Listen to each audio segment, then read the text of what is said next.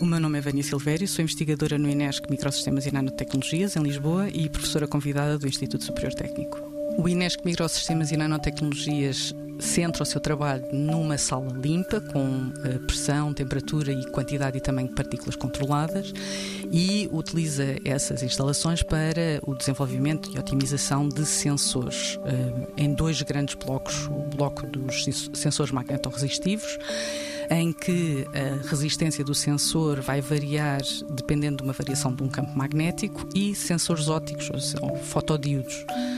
Eu aproveito todo esse conhecimento e integro esses sensores em uh, sistemas miniaturizados de laboratórios que permitem, por exemplo, reações químicas ou uh, testes uh, biológicos ou testes biomédicos, por exemplo. Estes uh, sistemas microfluídicos ou a miniaturização de laboratórios em chip têm normalmente dimensões uh, totais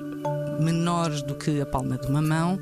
e contêm em si canais e câmaras, válvulas de dimensões micrométricas. O que quer dizer que a definição destes canais e câmaras, destas estruturas microfluídicas, por onde passa um fluido, um líquido um gás,